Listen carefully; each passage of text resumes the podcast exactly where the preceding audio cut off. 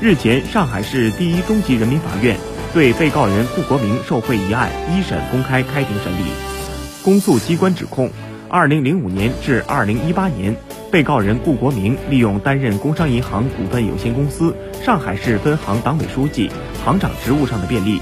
为相关单位和个人在融资贷款、承揽工程等事项上提供帮助，谋取利益。二零零八年至二零一九年。顾国明非法收受上述单位和个人给予的财物，共计折合人民币一点三六亿余元。庭审中，公诉机关出示了相关证据，辩护人针对被告人坦白社会危害性等量刑情节，请求法庭对顾从轻处罚。被告人表示真诚认罪悔罪，接受法律制裁。